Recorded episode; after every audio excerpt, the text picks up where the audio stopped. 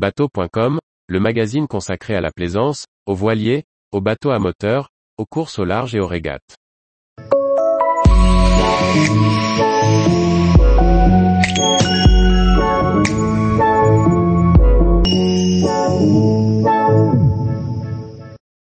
Les 8 points clés pour comprendre la route du Rhum. Par Chloé Tortera. Quelles sont les grandes règles de la route du Rhum, même si le principe est simple Traverser l'Atlantique de Saint-Malo à Pointe-à-Pitre sur des bateaux de course de classes variées, Ultime, Ocean 50, IMOCA, Classe 40, Rome Multi et Rome Mono, il y a des règles à respecter. Toute course est régie par les instructions de course. Ce sont elles qui expliquent les règles à suivre.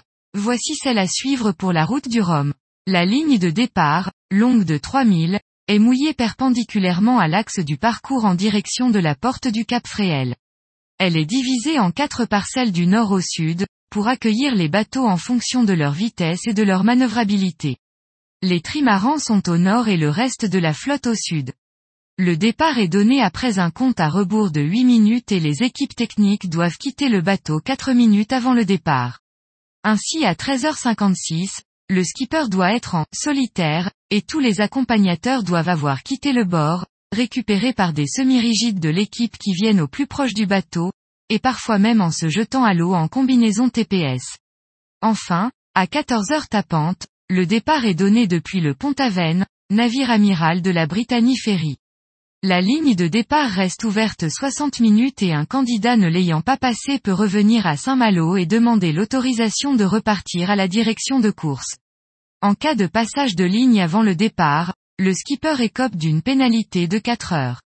Pour des questions de sécurité, ce dernier ne repassera pas la ligne à Saint-Malo, mais devra réaliser sa pénalité avant la longitude 20 degrés ouest, ouest de Madère. Il devra informer la direction de course de la longitude à laquelle il souhaite le faire et recouper ce même point de longitude 4 heures après l'avoir passé une première fois.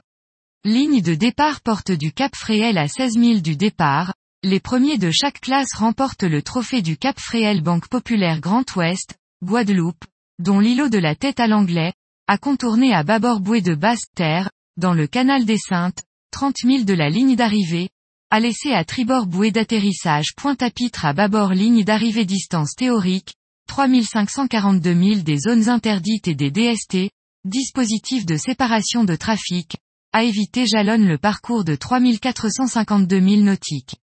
Dans un rayon de 150 000 après le départ, cercle couvrant toute la Manche, les Scilly et les côtes françaises jusqu'à la latitude de Bordeaux, les skippers peuvent effectuer autant d'escales que souhaité, sans pénalité le remplacement de matériel doit être soumis à la validation de l'organisation.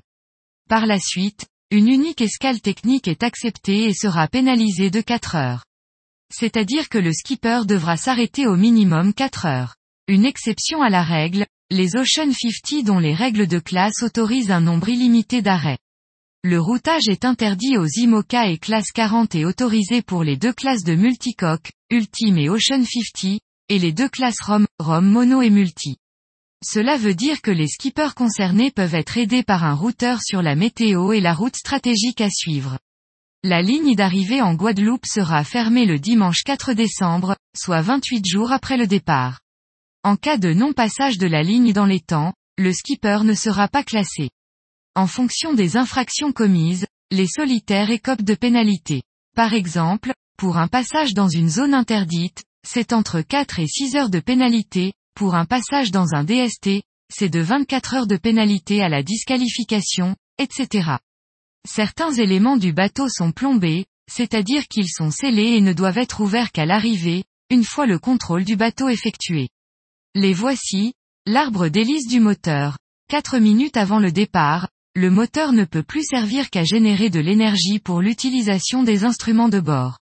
Les réserves de gasoil et d'eau de secours, le radeau de survie, le sac de survie, l'ancre, etc. doivent rester fermés et à la place qui leur est attribuée. En effet, les skippers ne doivent pas les utiliser pour changer le poids à bord en fonction des besoins. L'abandon génère automatiquement le retrait de la course. Mais la direction de course veille la balise jusqu'à ce que le bateau soit mis à l'abri. Laissé seul en pleine mer, c'est un danger pour les autres navigateurs. Tous les jours, retrouvez l'actualité nautique sur le site bateau.com. Et n'oubliez pas de laisser 5 étoiles sur votre logiciel de podcast.